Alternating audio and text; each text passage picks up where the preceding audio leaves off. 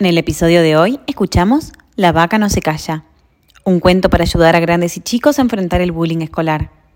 Escrito por Agustina Lynch, ilustrado por Diego Barleta, editado por el Ateneo. La vaca Paca empezó la escuela, muy entusiasmada y con mochila nueva. Conoció nuevos amigos y muy contenta se la veía, pero con el pasar de los días, un poco triste se sentía. Es que no todos los amigos querían jugar. Algunos como Torito solo buscaban pelear. Paca le tiene miedo a Torito, y muchos en la escuela también, porque a él le gusta molestar, y eso no está bien.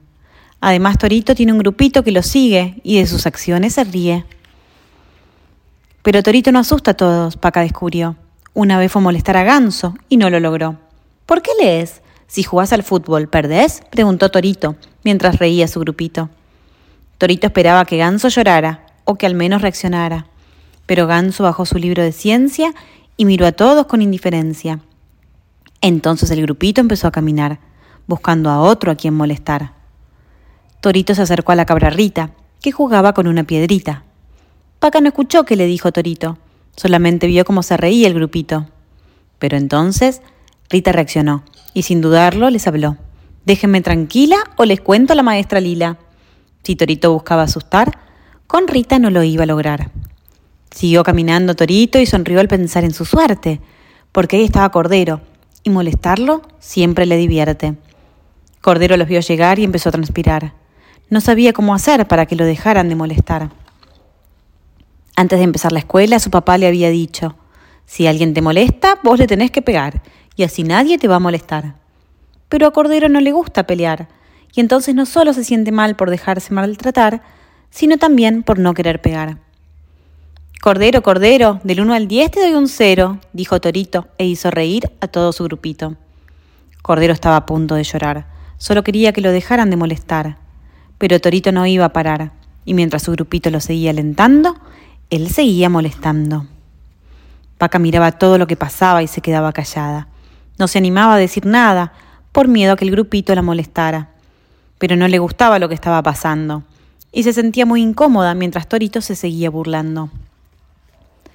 Paca llegó a su casa y con sus padres decidió hablar. Ellos la invitaron a reflexionar. ¿Qué podrías hacer vos para ayudar? Paca pensó y pensó. ¿Y si Cordero tuviera alguien con quien hablar? Al día siguiente, Paca vio que Torito no estaba en el recreo y se acercó a hablar con Cordero. Qué feo lo que hacen Torito y su grupito. ¿Estás bien o querés charlar un ratito? Cordero sonrió y se sintió aliviado. Era muy lindo sentirse acompañado. No sé qué hacer, no me sé defender, le dijo a Paca penado. Paca lo miró y sonrió. Para un problema poder solucionar, a un adulto se lo tenemos que contar. Cordero tenía duda en pedir ayuda. ¿Y si le preguntaban por qué no se defendía? ¿Y si Torito se enteraba de que había hablado y lo agredía? ¿Y si sus padres se preocupaban y sufrían? Pero después pensó, si no hago nada, todo va a seguir igual. Mejor pruebo algo nuevo, Así dejo de sentirme mal. Esa noche Cordero fue muy valiente y con sus padres decidió hablar. Ambos lo escucharon con calma y le explicaron que a la escuela iban a llamar. A Cordero no le convencía esa solución, pero ellos le explicaron que la escuela ayudaría a resolver la situación. La escuela rápidamente se puso en acción y citó a varios a dirección. Le explicaron a Torito que él no estaba siendo amable y que su actitud era inaceptable. Él dijo que lo hacía en chiste, pero le aclararon que no es chiste si al otro lo pone triste. Le preguntaron cómo se sentiría si alguien lo tratara mal y qué podría hacer para dejar de molestar. Y si lo encontraba en su corazón, le dijeron que sería muy lindo pedir perdón. Después llamaron uno por uno a los miembros del grupito, que se defendieron diciendo que la culpa era de Torito. No solo daña el que habla, sino el que ríe o el que calla, les dijo Dora, la directora. Luego les hizo estas preguntas para pensar antes de actuar. Primero le habló al burro Manolo. ¿Lo harías si estuvieras solo? Después fue el turno del chancho Ferdinando. ¿Te animarías si un adulto te estuviera mirando? Finalmente miró a la rana María. Si te lo hicieran a vos, ¿te gustaría? Y Cordero también lo llamaron. Por haber hablado con sus padres lo felicitaron.